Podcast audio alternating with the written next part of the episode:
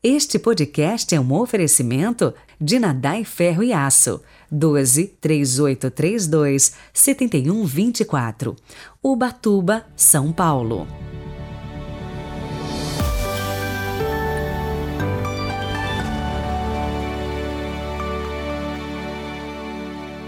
Bom dia! Chegamos no sábado 22 de janeiro de 2022 Acho que tem muita gente ainda de férias, passeando aí com a família, recarregando as energias para as lutas deste ano novo. E é claro, não podemos nos descuidar da espiritualidade, da fé. E a frase que abre o nosso podcast de hoje é de Santo Agostinho: O supérfluo dos ricos é propriedade dos pobres.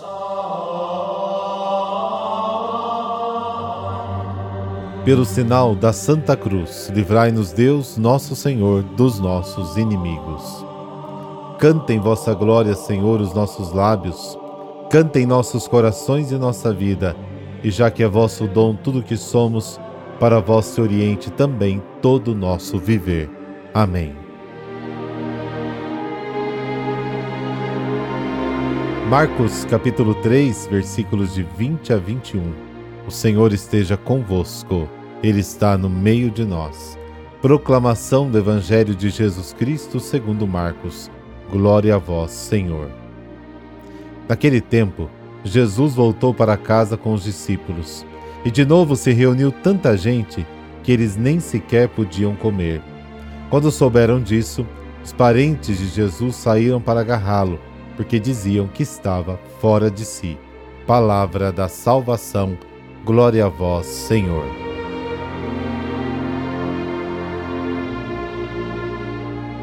O evangelho de hoje é bem curto, apenas dois versículos. Fala de duas coisas: da grande atividade de Jesus, que não lhe deixa tempo nem para comer, e a reação contrária da família de Jesus, a ponto de pensar que ele tinha enlouquecido. Jesus teve problemas familiares. A família ora ajuda e ora dificulta o caminho. Aconteceu com Jesus e acontece também conosco. Marcos capítulo 3, versículo 20. Jesus volta para casa. Sua casa agora é Cafarnaum. Marcos capítulo 2, versículo 1. Ele não está mais com sua família em Nazaré. Sabendo que Jesus está em casa, as pessoas se voltam para ele. E ao seu redor tanta gente se junta que não tem mais tempo para nada, nem para comer. Marcos fala novamente do serviço prestado a ponto de não ter tempo para se alimentar em paz. Depois há o conflito com a família. Quando os parentes de Jesus souberam disso, disseram: ele ficou louco. Talvez porque Jesus não seguisse mais o comportamento normal. No entanto, os parentes de Jesus decidiram trazê-lo de volta para Nazaré, um sinal de que o relacionamento de Jesus com a sua família, eu não estou dizendo Maria e José que o apoiavam em tudo, mas com os outros membros lá do seu clã, da sua cidade, estava se esgotando. Isso deve ter sido uma causa de muito sofrimento para Jesus e também para sua mãe, Maria Santíssima.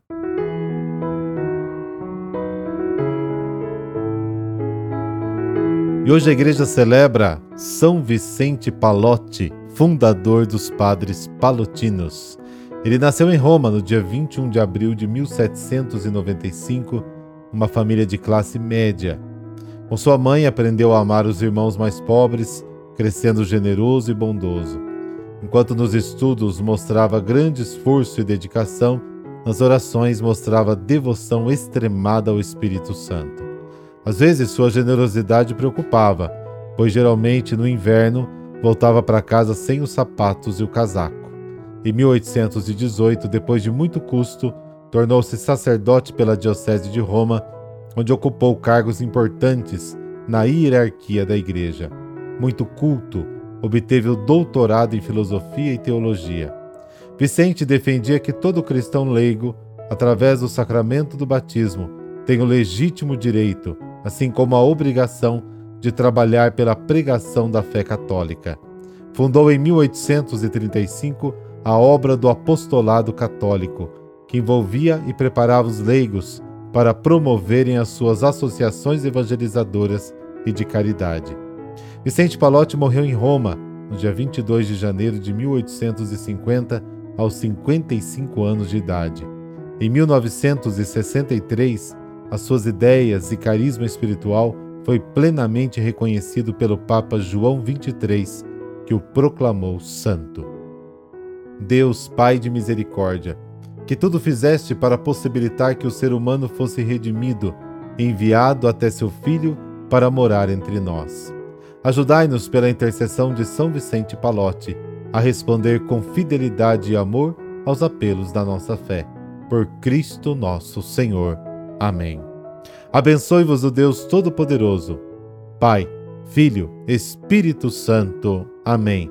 Bom sábado e não deixe de aproveitar com a sua família o final de semana. Até amanhã.